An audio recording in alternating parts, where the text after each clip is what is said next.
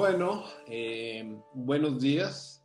Eh, sean todos bienvenidos a este espacio de llamado juicio final, que en el que tratamos, en el que siempre exista derecho a la segunda instancia. Es un proyecto con IntelliJuris, donde abordaremos y discutiremos distintos temas relacionados con el derecho desde diferentes ópticas para tratar de difundir la cultura jurídica a través de esta plataforma en línea y así generar mejores prácticas en nuestro entorno. Eh, yo soy Tito Garzanofre, investigador del Instituto de Investigaciones Jurídicas de la UNAM.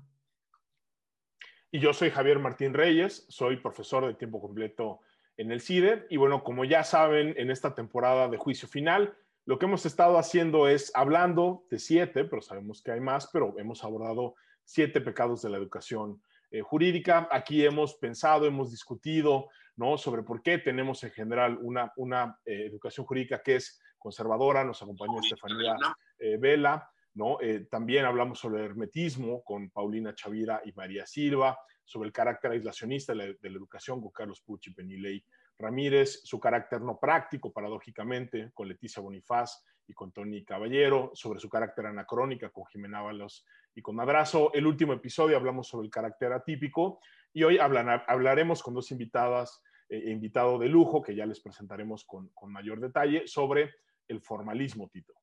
Sí, eh, y un, breve preámbulo sobre, sobre el formalismo, ¿no? Este, esta idea de que muchas de los futuros abogados y abogadas entran a la carrera creyendo en la justicia y salen creyendo en el derecho, aunque en cierto punto alarmista, pero lo cierto es que eh, la idea de que eh, la cultura jurídica en general se va a ver mando por el fenómeno del formalismo, por anteponer la forma antes del fondo, resulta un vicio que promueve el rompimiento de cualquier límite a lo que establecen las propias reglas. ¿no?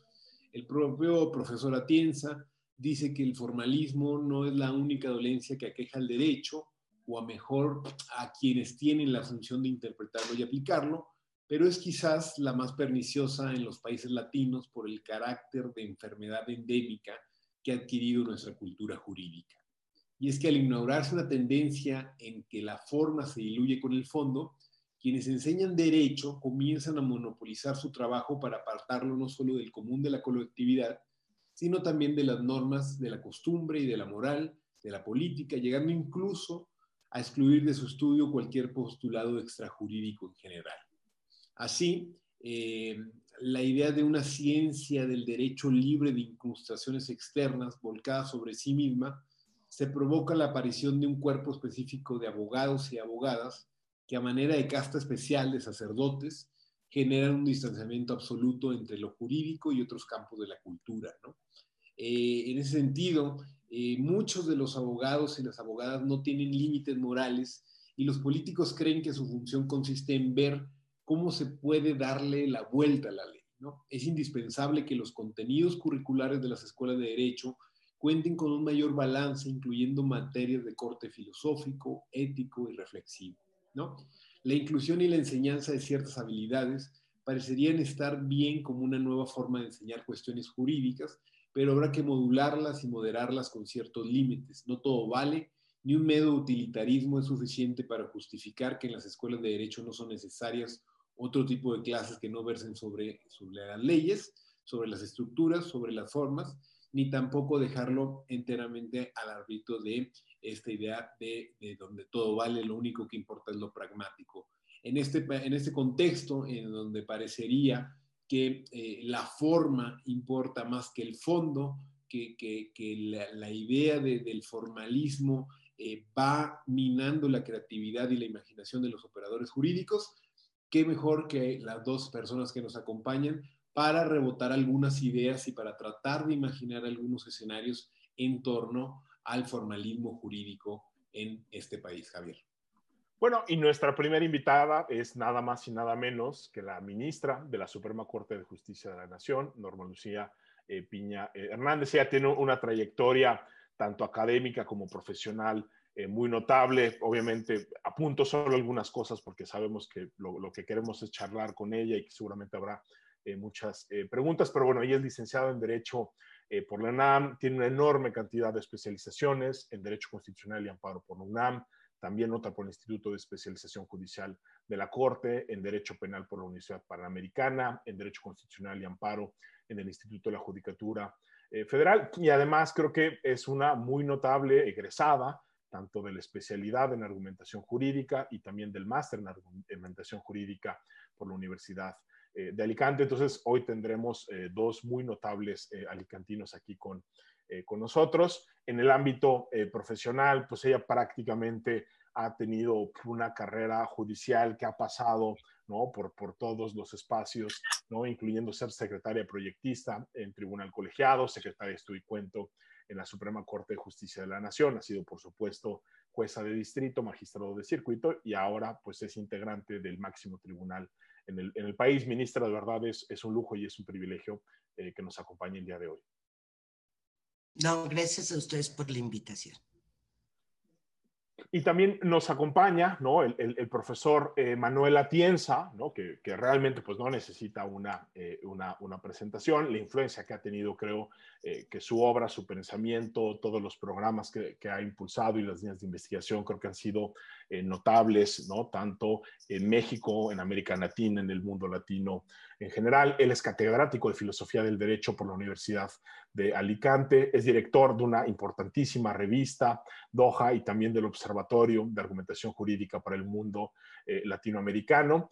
Fue vicepresidente de la Asociación Mundial de Filosofía Judicial, es doctor honoris causa por diversas universidades eh, latinoamericanas, ¿no? Participa como profesor en una enorme cantidad de cursos de doctorado, maestrías y cursos de capacitación a magistrados tanto en España como en Latinoamérica. Sobra decirlo, pero obviamente pues tanto la especialización como el máster y el doctorado en argumentación jurídica es un producto de ese, de ese gran proyecto de investigación y de docencia que ha sido su carrera eh, eh, profesional y de nueva cuenta también profesora Tienza, pues es un lujo y un privilegio ¿no? que nos acompañe eh, aquí a Tito y a mí en, en, este espacio. Bueno, muchas gracias y el gusto es mío y espero realmente que no sea del todo un juicio final. Como dice Tito, lo bueno es que siempre hay derecho a la segunda instancia, ¿no? Entonces somos respetuosos de, de esa garantía. Pero bueno, vamos, vamos a iniciar para, para estar, en, estar en tiempo y sobre todo tratar de, ir recogiendo preguntas de, todos los espectadores que están eh, aquí conectados. Y algo, un, una, una, pregunta muy breve eh, a cada uno para romper el hielo, ¿no? Y empiezo contigo, eh, profesora Tienza, ¿no? Y si me puede responder en un minuto o menos, se lo agradecería. Eh, ¿Qué es lo primero que se te viene a la mente cuando te dicen escuelas de derecho? Cuando me dicen escuelas de derecho, eh, bueno, primero, eh, lo primero que se me viene a la mente es la diferencia entre decir escuela de derecho o decir facultad de derecho. Por ejemplo, aquí en España, siempre, en Europa, diría que siempre ha sido facultad de derecho, desde la época medieval, era uno de los centros más importantes, y creo que los de Escuela de Derecho tienen un aspecto más uh, profesional, una forma más profesional de ver el derecho, lo de la Facultad de Derecho es una manera, si se quiere, más conectada con la cultura o algo así, y más vinculada con lo que es la enseñanza del derecho en Estados Unidos.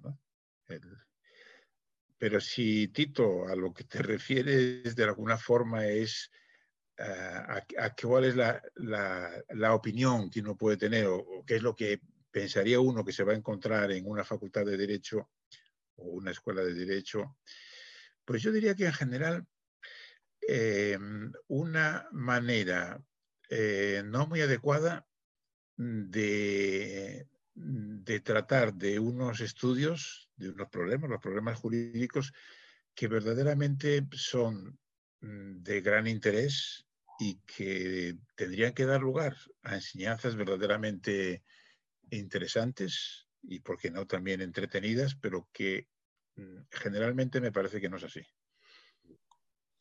Perfecto. Y ahora para la ministra Piña, ¿qué es lo primero que le viene a la mente cuando le dicen formalismo jurídico, ministra? Eh, mira, yo creo que en nuestro contexto cultural indudablemente el formalismo, hablar del término formalismo implica una carga peyorativa.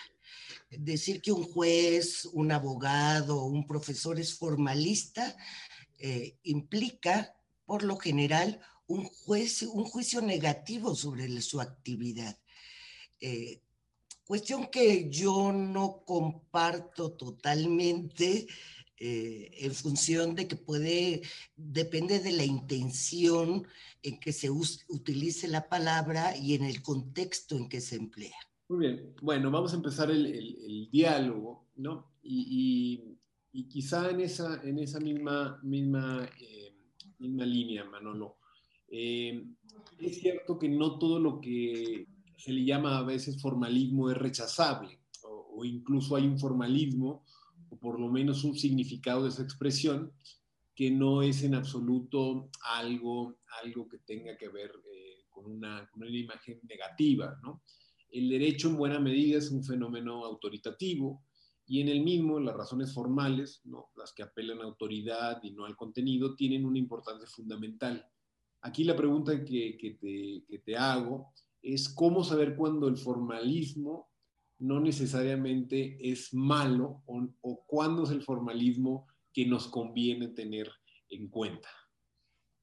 Sí, bueno, yo creo que también pienso como, como la ministra, ¿no? que la, expresión formalismo tiene en principio un significado eh, peyorativo y, de hecho eh, eh, casi nadie, pero algunos sí, pero casi nadie Casi ningún jurista se califica a sí mismo de formalista, precisamente por ese, ese aspecto ¿no? de, emotividad negativa.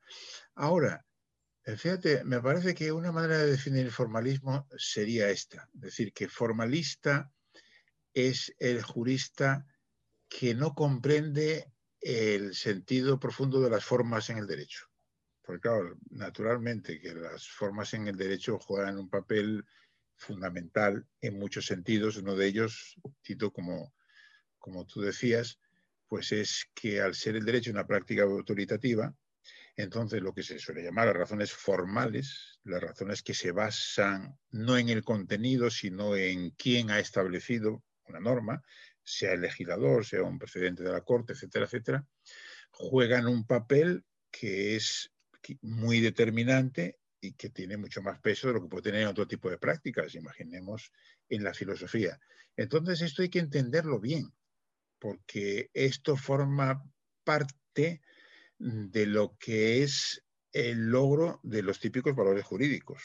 Entonces, lo que pasa es que cuando diríamos esos elementos se absolutizan, es cuando propiamente hablamos de formalismo, entonces es cuando se convierte en una patología.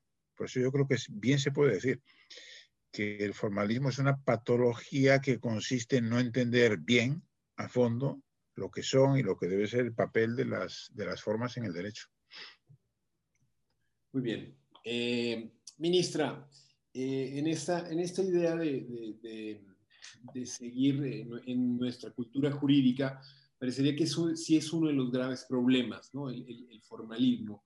Y por el otro lado, en la enseñanza del derecho, o digamos que en estos contextos en donde los que muchas de las escuelas de derecho y las facultades de derecho no cuentan con estándares suficientes o con la calidad necesaria para eventualmente generar buenas abogadas, buenos abogados, ¿cuál sería tu, tu, tu, idea general eh, sobre la educación jurídica?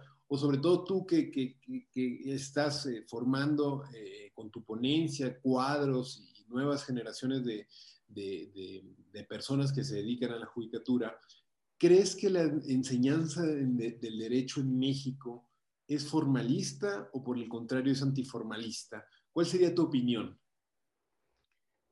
Mira, Tita, yo creo que no hace mucho tiempo, porque incluso a mí me tocó ese tipo de enseñanzas en la Facultad de Derecho, eh, la educación del derecho en las universidades era una tendencia totalmente formalista. Lo importante es que conocieras los códigos, que conocieran las leyes y que mm, muchas veces hasta era, era una cuestión de memorizar el contenido de estas normas. En los últimos semestres se daban una materia, por ejemplo, filosofía del derecho, pero era casi, casi en un sentido ornamental, no en función de conocer y de aplicarla a, la misma ciencia jurídico, jurídica. Tampoco se hacía énfasis en, la relevancia de la interpretación eh, para conformar el derecho y ni se mostraba su conexión con la ética, con la política, con la economía. Eh, yo creo que esa tendencia que a mí me tocó en la facultad en los últimos años y debido a autores precisamente como Alexi y como el doctor Atienza que nos acompaña, se ha estado revirtiendo. Se está llevando a muchas universidades y muchas universidades lo, están tomando en serio las materias de argumentación jurídica, de filosofía del derecho, de teoría del derecho, lo que además se produjo a raíz de las reformas constitucionales eh, en materia de derechos humanos en 2011 y de su recepción por la Suprema Corte de Justicia de la Nación y en buena parte de todos los poderes judiciales locales. A partir de esta reforma, eh, se consideró que es, o se estableció que es deber de los jueces locales eh, realizar un control difuso de la constitucionalidad de las normas. Es decir, tomar en cuenta ya los, eh, los principios y los valores que subyacen en esta. Y en sentido, de, en sentido contrario, pues eh, inaplicarlas al, al, caso concreto. sin embargo, yo sí considero que no hay que llegar a los extremos es muy importante lo que decía el doctor Atienza, en que eh, se huye del formalismo en el sentido peyorativo, pero podemos llegar al otro extremo, al extremo de lo que se, se, se denomina en sentido también peyorativo activismo judicial el doctor Atienza tiene un ejemplo muy poderoso de lo que se debe buscar en la educación y en general en cualquier operador jurídico relativo a, dos monstruos mitológicos que me gustaría que lo platicara él y qué es lo que se debe, lo que todo jurista, abogado, operador jurídico, abogado, juez, profesor debe encaminarse. ¿Qué considero que eh, la educación que debe fomentar en el alumno?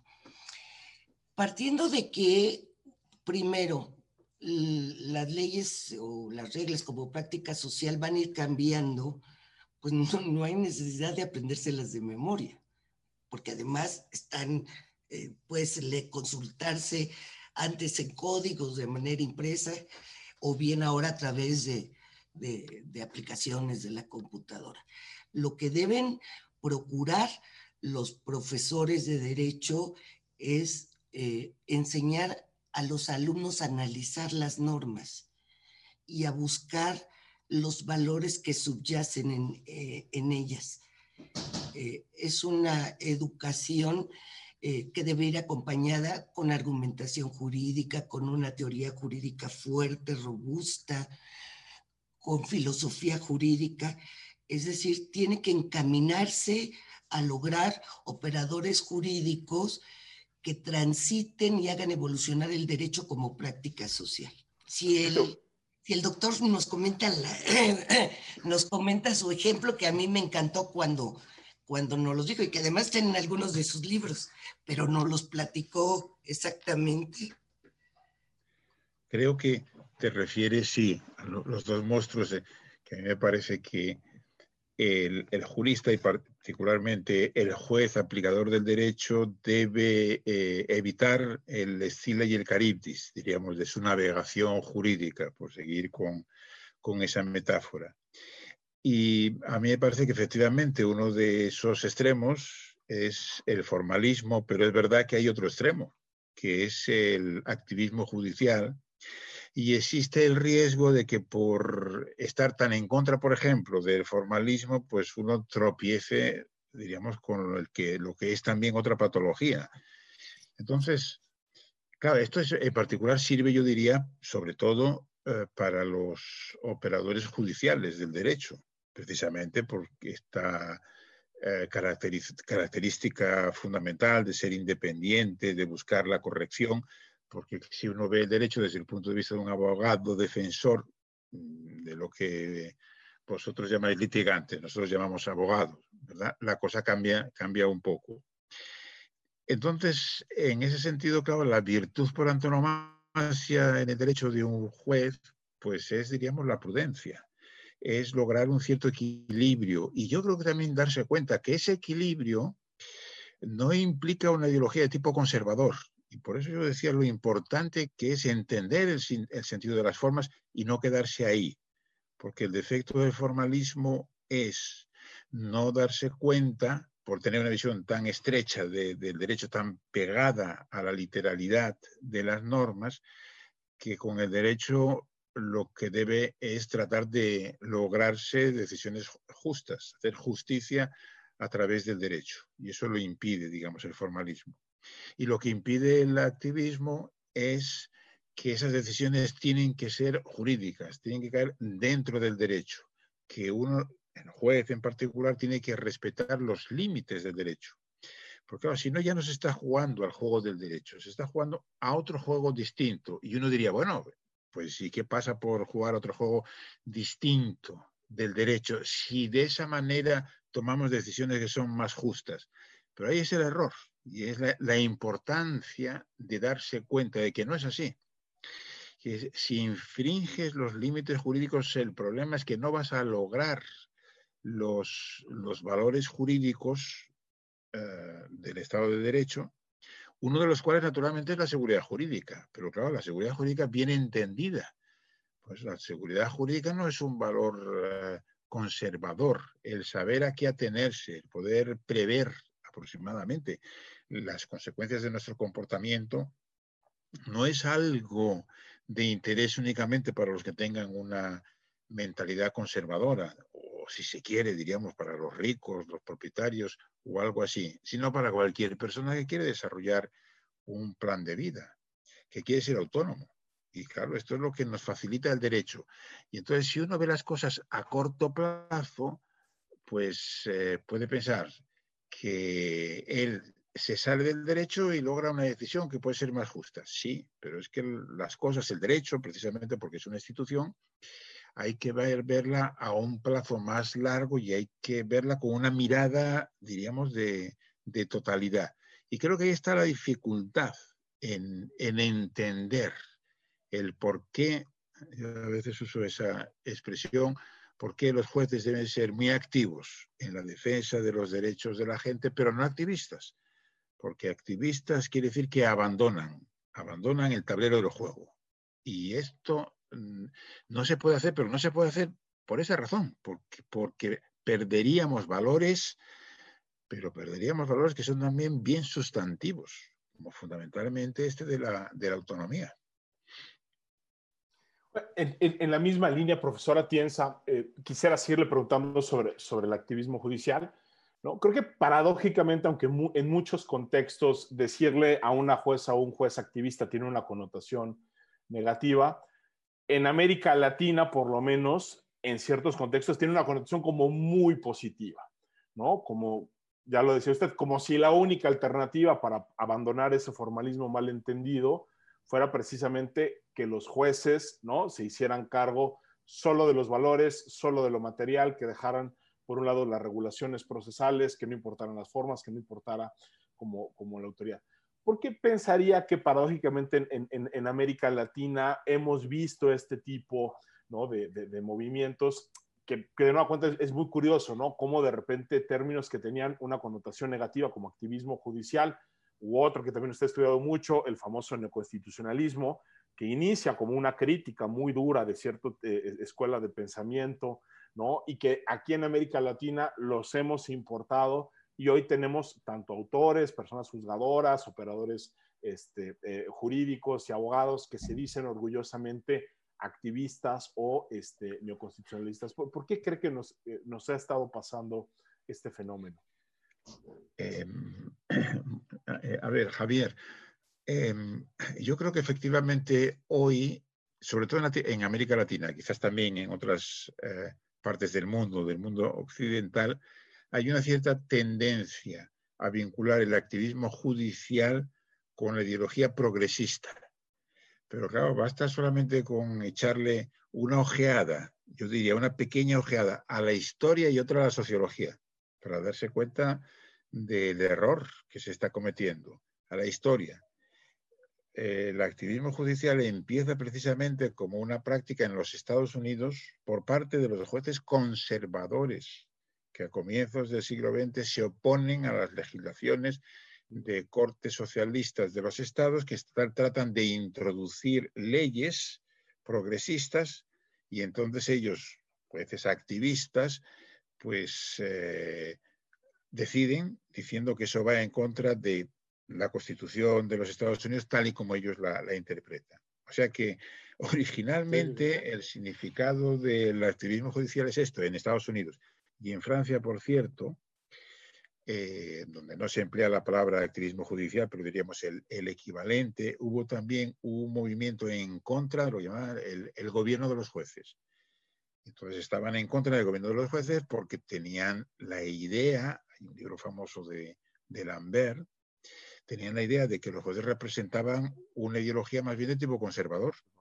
Entonces, por eso no, no, consideraban que los jueces no podían, diríamos, saltarse los límites establecidos por el, por el legislador. O sea, esta es la ojeada histórica, que conviene tener muy en cuenta. Y ahora, la ojeada sociológica. Yo creo que todos los estudios que conocemos de sociología judicial muestran que aunque dentro del mundo judicial pues, eh, hay mucha heterogeneidad, los jueces tienen opiniones distintas, etcétera, etcétera, pero en términos generales más bien representan una ideología conservadora. Entonces, diríamos, ojo, porque podemos estar cometiendo, digamos, un gran error de impulsar el activismo judicial porque pensamos, porque algunos piensan que de esa manera los jueces se van a saltar el derecho y van a tomar medidas, diríamos, muy progresistas, que con todo tienen los inconvenientes a los que antes me refería, pero me temo que no es eso lo que, lo que va a ocurrir. Y, por ejemplo, respecto de las cortes constitucionales, los eh, tribunales internacionales, etcétera, etcétera, que son elegidos por los estados, claro, una vez que los gobernantes, diríamos, se den cuenta del papel que están jugando los jueces, ¿a quién van a nombrar como, como jueces? O sea que yo creo que aquí, tanto la historia como la sociología, nos echan una mano para entender bien o nos dan argumentos de por qué los jueces, yo creo, no deben ser ni activistas, ni, como decía la ministra, ni, tampoco formalistas, claro. Hay, hay, que buscar, digamos, un, un cierto equilibrio. Yo, por cierto, no soy tan partidario de la teoría esta de la mesotes aristotélica. O sea, yo no creo que, que siempre la virtud o lo justo esté en el término medio. Pero, en fin, en, por lo menos en esto sí. En esto sí, pero también es verdad que depende de dónde uno ponga los extremos, ¿no? O sea que esto aquí hay una especie como de, de, falacia, ¿verdad? Eh, como sabemos que intuitivamente nuestra tendencia es a identificarnos con el punto medio, porque pensamos que eso es lo, lo correcto, entonces construimos, a veces sin darnos cuenta, construimos los extremos y entonces nos situamos en el virtuoso término medio, pero en fin. Estar equidistantes de las dos posiciones, ¿no? Eso es. Gracias. Oiga, eh, ministra, y yo le quisiera preguntar, ahorita enfatizaba usted en su intervención pasada, pues la importancia, ¿no? De dar clases buenas de filosofía del derecho, de argumentación eh, jurídica, y creo que algo que hemos visto ¿no? Este, muy venturosamente en, en los últimos años, ¿no? y quizá en las últimas décadas, es cada vez más órganos judiciales que se toman en serio, digamos, la labor de explicar con claridad y con buenas razones, ¿no? Lo que está detrás de las, de las, de las decisiones. Y eso pasa necesariamente, pues, por tratar de encontrar o de utilizar un lenguaje que sin perder el carácter técnico del derecho puede expresar de manera clara, consistente, este, para obviamente los operadores, pero incluso también para personas interesadas las, las, sentencias, ¿no? Esto también ha enfrentado muchas resistencias, ¿no? Este, de, muchas operadoras y operadores jurídicos, ¿no? Que por un lado dicen que perdemos ese carácter técnico del derecho si no utilizamos un lenguaje, pues que muchas veces no solo es técnico, pero sino además es obscuro, excesivamente complicado, con malas eh, eh, eh, construcciones. ¿Usted qué le diría, ¿no? digamos, a, las profesoras, a los profesores, a los alumnos de, derecho sobre estas habilidades que se requieren para hacer una buena argumentación? ¿Usted defendería la idea de que tenemos que tener eh, redacciones jurídicas más, más, más claras o sí piensa ¿no? que, que quizá sí tendremos que quedarnos con esta parte, digamos, un poquito más oscura y rebuscada que de repente ha sido criticada en tantos espacios? Mira, este, yo considero que en principio hablar de rigor jurídico no implica en absoluto ser formalista ni con usar un lenguaje obscuro. Es cierto que suelen utilizarse eh, determinadas palabras técnicas que se asocian al formalismo y a las expresiones tenebrosas en las redacciones de las, de, las sentencias, de los libros, y se utilizan, como bien decía Tito, en un sentido de lenguaje que solo se revela a los iniciados. Yo creo que no debe confundirse obscuridad con profundidad. En mi opinión, eh, el recurso es un recurso innecesario acudir a tecnicismos y a un lenguaje oscuro. Ello no va a revelar en lo absoluto un rigor, eh, un rigor técnico, ni, y tampoco va a revelar profundidad.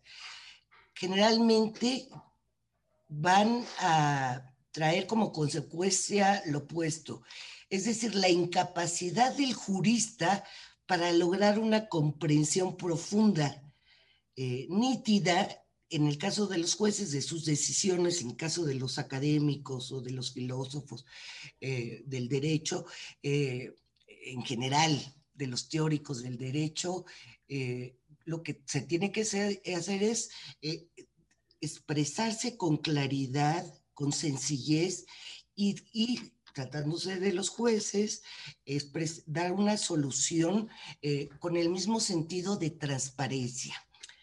Si uno lee, por ejemplo, algunos autores, a los grandes autores, no a todos, hay excepciones, sí podemos distinguir dos rasgos esenciales. Primero, que hay profundidad en el rigor analítico de las ideas expresadas.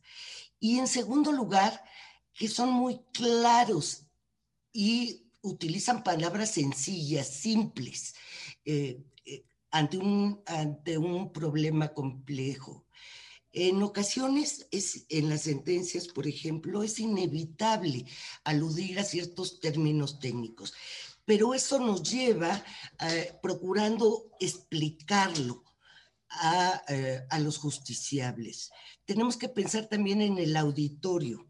Eh, si se tratan de sentencias penales, lógicamente, que es un público más amplio, se tendría que utilizar un lenguaje que debe pertenecer a un auditorio con una cultura media en un lenguaje sencillo y comprensible. Cosa distinta en una sentencia, por ejemplo, en derecho administrativo, en lo que se trata de regulación de, telecomunicaciones. Eh, yo creo no debe perderse de vista que las sentencias son actos de poder y que los jueces estamos obligados a justificar nuestras decisiones. Por lo tanto, ese deber de los jueces de comunicar al afectado las razones por las que el Estado mismo ejerce en su contra el poder, debe procurarse de una, eh, de una forma sencilla eh, y en la medida de lo posible en un lenguaje claro y accesible a la mayor cantidad de personas. Muy bien. Eh, Manolo, esta, esta idea que dice la ministra Norma de no perder de vista que las sentencias son actos eh, de poder eh, en el actual contexto. Aterricémoslo un poco en el actual eh, contexto y que parecería que el derecho pierde valor ante la política y el discurso, ante la retórica quizá, ¿no? En los que resulta muchas veces imposible convencer con razones y argumentos, ¿no? Para evocar a, Ortega, ¿no? Con este, ganarán pero no convencerán, ¿no? Eh, ¿cuál crees que debe ser el rol de los jueces y las juezas, de los operadores jurídicos en general? ¿Cómo convencer de que el derecho vale la pena? ¿no? ¿Cómo hacer una apología del derecho, por utilizar la expresión que, con la que titulas tu nuevo libro? Yo creo que efectivamente eh, los juristas deberíamos hacer una, una labor cultural hacia los no juristas, y cuando digo los no juristas no me refiero únicamente a, la gente, podríamos decir, de, que no tenga un alto nivel cultural o algo así. Me refiero también pues, a los eh, estudiosos de ciencias sociales, de humanidades, de ciencias y más, de tecnologías, porque verdaderamente yo creo que es sorprendente el grado de ignorancia que tiene sobre el derecho pero no me refiero de derecho en el sentido de que no conozcan la letra de la ley, que en realidad hoy no la conoce nadie, por otro lado, ¿no? Sino que carezcan de cultura jurídica bien entendida. Y eso quiere decir que estén en, posesión de lo que son las grandes ideas jurídicas, entonces que entiendan lo que es el Estado de Derecho, la presunción de inocencia, tener un derecho fundamental, las grandes categorías jurídicas, el sentido, si se quiere el, sentido del derecho. Esta es una, una, gran carencia que yo creo que tenemos, eh, que, que, seguramente sea muy difícil, digamos, de combatir, porque existe el prejuicio que, por otro lado, me temo, los juristas hemos hecho también un cierto trabajo de difundirlo, de que el derecho es algo aburrido, es algo acartonado, diríamos, seco, donde no cabe, diríamos, pues, imaginación, literatura, nada por el estilo, que tiene que ver con la primera de las preguntas, ¿no? De cuando uno, a mí siempre me parece, me llama mucho la atención, las facultades o las escuelas de derecho son lugares donde se explica, yo diría que en general con poco interés, materias que verdaderamente son supremamente eh, interesantes. Y entonces, ahí creo que hay verdaderamente un gran déficit. Porque claro, es una cosa que pongo ahí en, el libro. En realidad no podría decir, la, eh, un alto nivel científico y tecnológico puede existir en una sociedad con muy bajo nivel cultural, medio. Eh, porque no hace falta, claro, lo único que hace falta es tener unas élites bien preparadas en grandes universidades, como pasa en los Estados Unidos. Dinero, medios económicos, aunque el nivel medio de cultura de la gente pueda ser, diríamos, muy bajo. ¿Por qué? Pues porque, claro, las leyes de la física, de la biología, etcétera, etcétera, el funcionamiento de las vacunas, para entenderlos, pues es el que es, con independencia de que haya todos estos irracionales que dicen no creer en las vacunas y, y cosas así. Puede funcionar. Pero claro, el problema es que el derecho no, la cultura jurídica no puede funcionar bien si la gente no entiende, por ejemplo, esto que antes estábamos conversando. ¿Por qué existen límites en lo que puede hacer un juez, en las decisiones que, que, debe tomar un juez?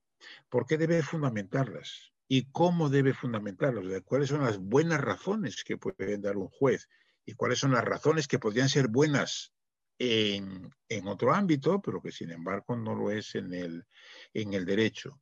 Y por lo tanto también qué críticas fundadas se pueden dirigir, imaginemos, a una actuación judicial y cuáles son críticas que realmente no, no tienen sentido porque eso no se le puede pedir a, a un juez. O sea que yo creo que sí, que tenemos aquí, diríamos, una, una gran carencia de transmitir cultura jurídica, cultura jurídica bien entendida, diríamos, hacia fuera, hacia los no juristas, en lo que incluyo, ¿eh? incluyo desde filósofos eh, y de los filósofos, diríamos, más importantes, eh, incluso. Ahora estaba yo leyendo ayer. Ernst Bloch, un filósofo marxista bien interesante, etcétera, etcétera. Pero claro, cuando leyendo un párrafo suyo, y él hablaba sobre eh, que el derecho en la sociedad utópica pasaría a jugar un papel poco importante, le parecía. Pero uno se daba cuenta que él identificaba sin más el derecho con el derecho penal. Y claro, diría, no, entonces habría menos delitos o algo así. Claro, pero esta es una confusión absolutamente usual. Es decir, que, que, que no se dé cuenta uno de la enorme complejidad que tiene el derecho. Y claro, el derecho penal, como todos sabemos, claro, los juristas sabemos, es una pequeña parcela de todo el universo jurídico. Aquí yo creo que hay una gran tarea que hacer, me parece. Gracias, gracias Manolo. Eh, ministra, eh, quizá eh, hablando de esta, de esta faceta de divulgación o de, pedagogía, de, ir generando cultura, eh, jurídica en estos, en estos entornos. Eh, ¿qué, qué, estrategias o, cuál, qué recomendaciones tú le podrías hacer a un, operador del derecho? ¿no? Me parece que, y creo que y vale la pena quizá ahora, ahora, ahora mencionarlo, eh, desde hace unas semanas abriste un espacio de opinión en el periódico Excelsior, me parece que estas maneras en las que los jueces constitucionales también hablan, eh, no solamente por sus sentencias, sino también por artículos de opinión, artículos académicos y demás, también te habla de, una apertura eh, al interior del Poder Judicial de la Federación y tratar de llegar a otros aspectos. Eh, no sé qué, qué, recomendaciones puntuales le podrías eh, decir o comentar a, una persona que tenga interés en hacer eh, de sus labores eh, algo muchísimo más pedagógico y algo muchísimo más amplio de quedarse enteramente en, sacar la chamba y en, cerrar el día haciendo, haciendo el trabajo de, manera muy puntual o, digámoslo en otras palabras, apelando enteramente a un, formalismo este, bastante, bastante nimio, pues. Eh, mira, precisamente la idea de eh, empezar a publicar en, un periódico y la misma columna se llama Extramuros. Eh, yo creo que es parte importante como una cultura para aportar a la pedagogía cívica que los juzgadores entiendan y comprendan que el derecho como práctica social no se eh, concreta en un conjunto de normas y, tampoco únicamente quedarnos en el dictado de las sentencias. Las sentencias en sí, mismas tienen un efecto de pedagogía cívica cuando son claras, cuando se entienden, cuando dan buenas razones. Y aquí en este es importante la divulgación de esas sentencias, de las tesis, volviendo a mis años de estudiante, no, no estudiábamos tesis, ni sabíamos los criterios de, los, de la Suprema Corte de Justicia de la Nación. Ahora eh, es notable y notorio el hecho de que los académicos, los, los juristas en general, están muy al pendiente de las decisiones que toma la Suprema Corte de Justicia de la Nación. Eh, eso contribuye a, la cultura jurídica del país. Y, coincido con el doctor Atienza, no es únicamente para los estudiantes de derecho, yo creo que debe ser eh, para cualquier ciudadano. Si queremos tener una sociedad civilizada, tenemos que entender lo que es el derecho como eh, eh, precisamente como práctica social institucional, institucionalizada. Eh, desde niños sabemos que si no seguimos las reglas de un juego, el juego, el juego no va a funcionar. Eh, eso tenemos que entenderlo como sociedad, no estar viendo o, procurando burlar las leyes, es, eh, sin caer en un sentido formalista, ritualista, del sentido literal de la norma, sino el valor y, el, y los valores y los fines que se persiguen en la propia norma. Eh, yo en, este, en ese sentido, eh, la labor pedagógica nos corresponde a todos, a todos los juristas y debe ser para toda la sociedad. Eh, a lo mejor no en un nivel con el lenguaje que utilizan los filósofos del derecho, que es arriba de los abogados, pero sí, porque son bastante complicados de repente, ¿verdad, doctor? Pero, pero, eh, no usted, eh, no usted, pero eh, sí, no sé, no, es una claridad, es una claridad, es una sencillez, pero sí procurando eh, que se entienda, que se valore lo que es el derecho por la propia sociedad. Eh, mencioné también en el artículo un término que tú utilizas en tus tesis, del abogañol, eh, que estamos muy acostumbrados los abogados, en general los operadores jurídicos, a utilizar un lenguaje que para nosotros puede ser accesible en el sentido de que lo manejamos como los doctores, pero el derecho como insisto, como práctica social debe ser entendida por todos, no solo por los que se consideran iniciados en esos temas.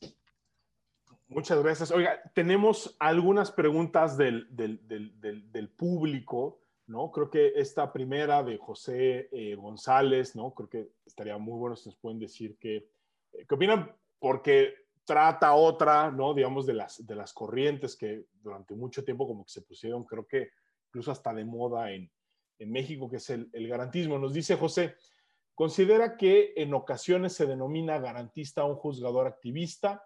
Entonces, y pregunta, ¿el garantismo se aproxima más a una versión eh, formalista? No sé, profesora Tienza, si nos... Sabemos que ha escrito muchísimo ¿no? sobre las distinciones entre el garantismo y otras corrientes de, pensamiento, pero ¿qué nos, ¿qué nos podría decir al respecto? Bueno, en, garantismo es una expresión quizás no de todo clara, porque se usa de diversas maneras. Eh, si entendemos por garantismo la, teoría de Ferraioli, particularmente referido al, al, derecho penal, quizás uno de los defectos de la teoría de Ferraioli es que él contempla el derecho a veces parece que casi exclusivamente desde el punto de vista penal. Y claro, el derecho naturalmente no, como antes, como antes decía, no es solamente eso, ¿verdad? Ahora, eh, como digo, si por, por garantismo entendemos el garantismo de Ferraioli, entonces en contra de lo que muchos juristas creen y aplican, porque lo creen también muchos jueces de, de diversos tribunales en Latinoamérica, el garantismo de Ferrayoli no tiene absolutamente nada que ver con el, garant, con el, activismo, sino que, digamos, el, riesgo que tiene es de ser excesivamente formalista. Eh, yo creo que, por ejemplo, una de las tesis centrales de Ferrayoli, de que los jueces nunca pueden legítimamente crear derecho, es sencillamente una tesis equivocada. Eh, y, por cierto, típicamente formalista e insostenible.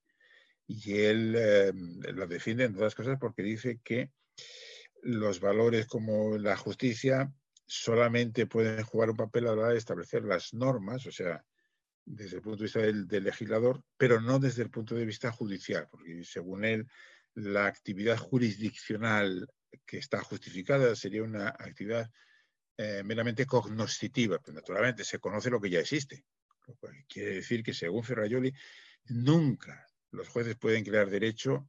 Esa es una tesis típicamente formalista y en mi opinión es insostenible. de lo cual no se sigue que entonces naturalmente los jueces puedan crear libremente derecho. No. En algunos casos y con muchas cautelas y con una gran necesidad de fundamentarlo adecuadamente, etcétera, etcétera, y sin salirse de los límites del derecho, pueden jugar un papel creador. Y creador quiere decir que introducen en el ordenamiento normas generales que previamente no existían, claro. Y que eso es lo que razonablemente se puede entender por papel creativo, ¿no? Perfecto.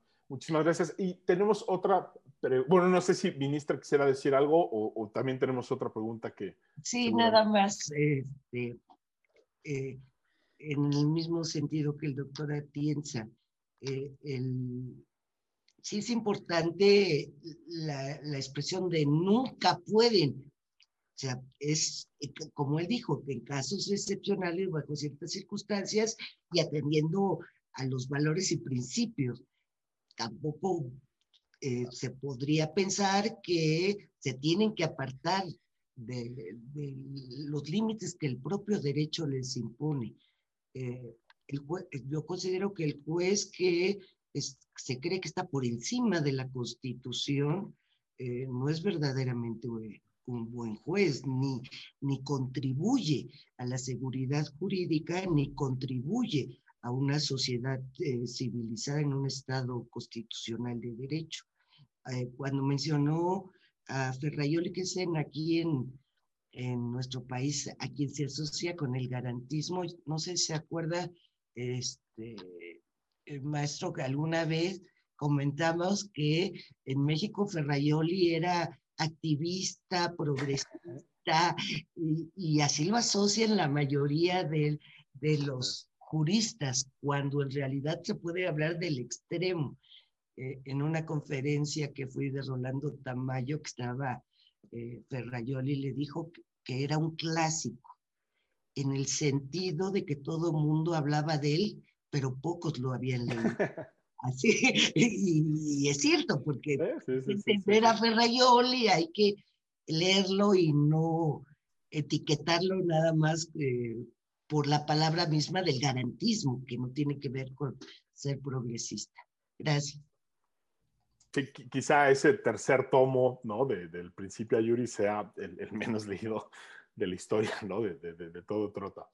Este, oye, eh, y, tenemos otra pregunta también, nos, nos, preguntan sobre la independencia de los jueces, en particular, ¿no? Hay una reciente sentencia de la Corte Interamericana en el caso del juez Urruti en contra eh, de, Chile, que creo que conecta con muchas de las cosas que, que, se han venido eh, diciendo, ¿no? O sea, al juez Urrutia lo terminan condenando, ¿no? Por, por un artículo académico que escribe sobre justicia eh, transicional y la judicatura eh, chilena en una serie de decisiones, pues lo que ha venido haciendo es de alguna manera tratar de limitar ese eh, derecho a de libre expresión que tienen un ámbito como es el, el, académico, ¿no? Pero parece que, por un lado, pues hay una tensión, ¿no? Entre ese deber de prudencia, ¿no? Que mencionaba el profesor Atienza y al mismo tiempo, pues esa labor importante, pedagógica que tienen las jueces y los jueces, sobre todo en un contexto como tan precario en términos de cultura jurídica como podría ser en algunas democracias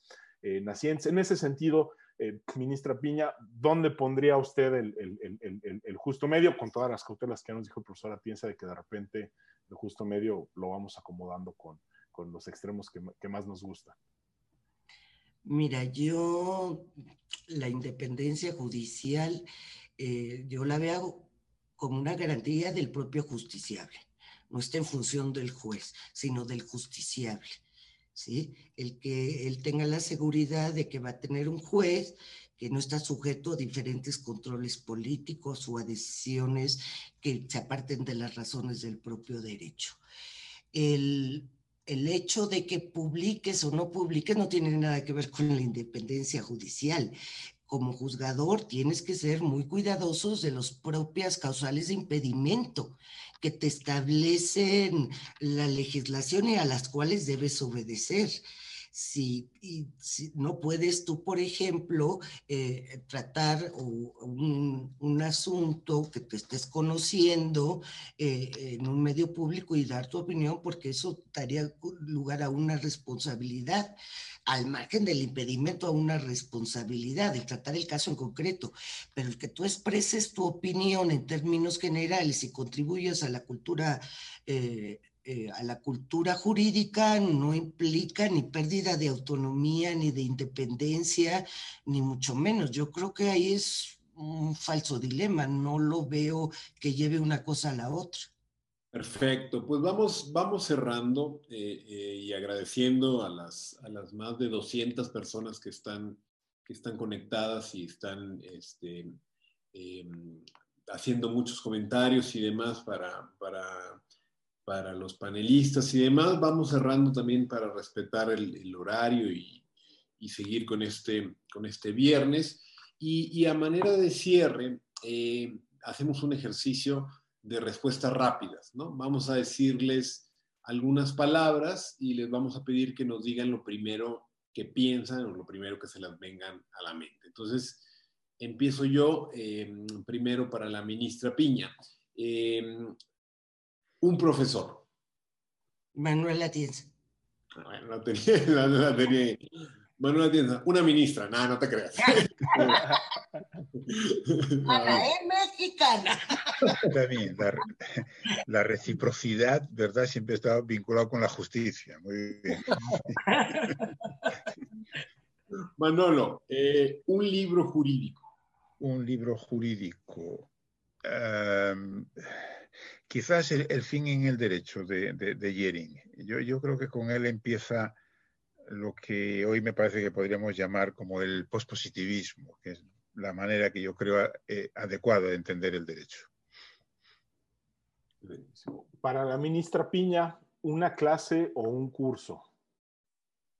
Volvemos. El máster de la especialidad y el máster de argumentación jurídica de Alicante. Y para el profesor Atienza, un libro no jurídico. Mira, el que estoy leyendo ahora, que es un libro absolutamente extraordinario por, por muchísimas razones. Creo que también es el libro más erótico, por cierto, que, que nunca haya leído y que se titula Las mil y una noches. un clásico, ¿verdad? Qué padre, no sabía que lo estás leyendo. Eh, ministra, eh, una serie. ¿De televisión? Sí. Me encanta la ley y el orden, de siempre. Perfecto. Eh, Manolo, un ideal. Un ideal, pues la justicia, ¿no? Bueno, ya está. Para la ministra Piña, una película. Soy apasionada del cine, pero si tengo que escoger, Cinema Paraíso. Y la última para el profesor Atienza, un ejemplo a seguir o un referente. Un ejemplo a seguir. Eh, bueno, por suerte hay muchos, yo creo, ¿no? Me imagino que estarán refiriendo a ejemplos, eh, ejemplos jurídicos. Bueno, los, maestros que uno ha tenido, ¿no? Un maestro, en cierto modo, es un, ejemplo vivo a seguir en, muchos sentidos. Yo he escrito ahora hace poco algo sobre los maestros y creo que, uno de los eh, rasgos, si es que es cierto, y me temo que puede ser cierto, de los rasgos peores de, lo que está sucediendo en nuestra universidad, en nuestras universidades, es que está dejando de, haber maestros, ¿no? Pero yo en mi caso, por ejemplo, puedo decir que he tenido la fortuna de encontrarme con unos cuantos, tampoco muchísimos, naturalmente, uno no puede tener muchísimos maestros, pero un buen puñado de personas que uno tiene la sensación de los que ha aprendido y que efectivamente eh, han significado o siguen significando un, ejemplo. Muchas gracias. Bueno, eh, vamos a, terminar eh, con un par de recomendaciones. Eh, Manolo, ¿qué consejo le darías a un estudiante de la carrera de Derecho para luchar contra el formalismo? Pues mira, lo que me parece que una vez, más o menos, contestó, creo que fue el, juez Frankfurter, ¿no? En, que fue uno de los grandes jueces de la Corte Suprema de los Estados Unidos, que un joven que iba a estudiar Derecho que le preguntó eso, ¿qué le aconsejaba que leyese? Y él le dijo, pues eh, vaya al teatro, lea literatura, escuche música. Yo creo que esto es una idea importante. No se puede ser un gran jurista o, un gran lo que sea si uno no ve eh, hacia afuera y por lo tanto en el derecho, si no tiene intereses que también tienen que estar por fuera del derecho también, ¿no? O sea que mi consejo es que no se encierre en el derecho. Sí. Es un gran consejo. Y para la ministra Piña, ¿qué consejo le, daría ¿no? este, a las personas eh, juzgadoras para no ser formalistas en el sentido malentendido o negativo del, del término, ministra? a las personas juzgadoras, a los jueces. Sí, bueno, jueces y jueces.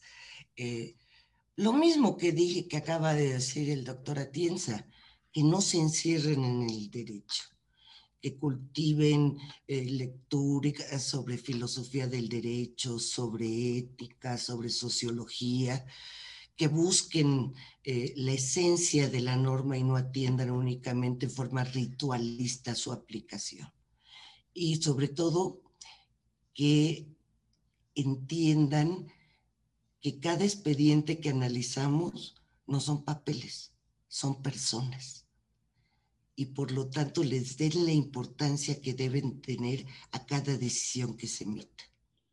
Perfecto. Pues bueno, siendo las 11 en punto, punto. hora de, de México y, y, ya las, las 6 de la tarde allá por Alicante, este, acabamos en tiempo y forma para, para ser pegados al, al, formalismo y no sin antes agradecer a, a todos los, los, asistentes, a más de 200 personas que se conectaron a este, a este foro y en especial al profesor Manuel Atienza, a la ministra Norma Piña. De verdad que nos sentimos muy, muy halagados y muy contentos de poder eh, tener este, este diálogo con ustedes. Hay muchas, hay muchas ideas que nos guardamos eh, para, para, seguir eh, eh, pensando y repensando. Y, de verdad que muchas gracias por, por, la disposición y que, y que se trata de eso, ¿no? de seguir construyendo una cultura jurídica cada vez más, más, más accesible y cada vez más seria y cada vez que puedan ayudar a nuestros actuales contextos democráticos que, que tanta falta le hacen. Entonces, de verdad, muchas, muchas gracias, Manolo, ministra. Eh, seguimos, seguimos en contacto, hay muchas felicitaciones, eh, que, ya, que ya eran fan de, de, la ministra, pero ahora con Cinema Paradiso se declara incondicional. Entonces, Exactamente. Este, eh, haremos, haremos, haremos este, estos ejercicios de vez en vez para, para, para, seguir cultivando la, la, cultura jurídica. De verdad, muchísimas gracias y, este, y nos estaremos viendo dentro de los próximos de los próximos eh, semanas. Oye, Tito, este, nada más si me dejas concluir este, mi, conversación, yo quiero agradecerles eh, especialmente a ti y a Javier el haberme por, permitido conversar, platicar y escuchar al doctor Atienza que como lo dije y lo reitero, es cuando pienso en un maestro, pienso en él. Muchas gracias. Manolo. No, ha sido un, gran gusto de volver a ver a, bueno, a Javier es la primera vez porque creo que no nos conocíamos. A ti te he visto hace poco y a Norma hacía relativamente mucho tiempo que no nos, no nos veíamos. Con esto de la pandemia diríamos, las, las distancias en un cierto sentido aumentado. Me da mucho gusto compartir con ella este, este tiempo y también me da mucho, yo soy muy discutidor, como, como ella y tú bien sabes, pero al mismo tiempo me da mucho gusto tener una coincidencia pues prácticamente completa, ¿no? Al 100% con, con Norma. Eso lo pensé, dije, esto no va a ser debate. bueno, a lo mejor no está mal de vez en cuando, ¿no? De vez en cuando no está mal. Que aparte de divergencias haya también convergencias. Probablemente en este mundo tan, tan complicado y tan peligroso en el que vivimos, tendríamos que hacer a lo mejor ciertos esfuerzos por ponernos de acuerdo, por lo menos en las cosas que son, que son básicas, ¿no? Sí, así es. Perfecto. Y pues muchas gracias también rápidamente a todo el equipo de, de IntelliJuris por este espacio. Con esto cerramos la serie de los siete pecados eh, capitales. Con, ya lo vieron, ¿no? Con una invitada y un invitado de lujo. Los programas previos están ahí en, en YouTube. Y bueno, pues muchas gracias al profesor Cosillo, al profesor Roldán Chopa, al profesor López Ayón y al profesor eh, Pérez de Hacha, también a Marcos, ¿no? Eh, Pérez de Hacha en, en, en IntelliJuris. Y como decía el, el, buen Tito, pues bueno, ya más adelante le seguiremos dando lata eh, con, con, otros temas. Decir una cosa, como claro. esto, el programa este de los, los pecados capitales, supongo que Norma y yo no habremos sido invitados como grandes pecadores, ¿no? No, no, no. No, no, al contrario. bueno, es un alivio. Es un alivio. Pe pecadores somos todos, pero no, no, no, no, ni de cerca, por ejemplo. Muy bien. Gracias. Pues un abrazo fuerte. Gracias a todos. Muchas gracias. Igual. Buen día.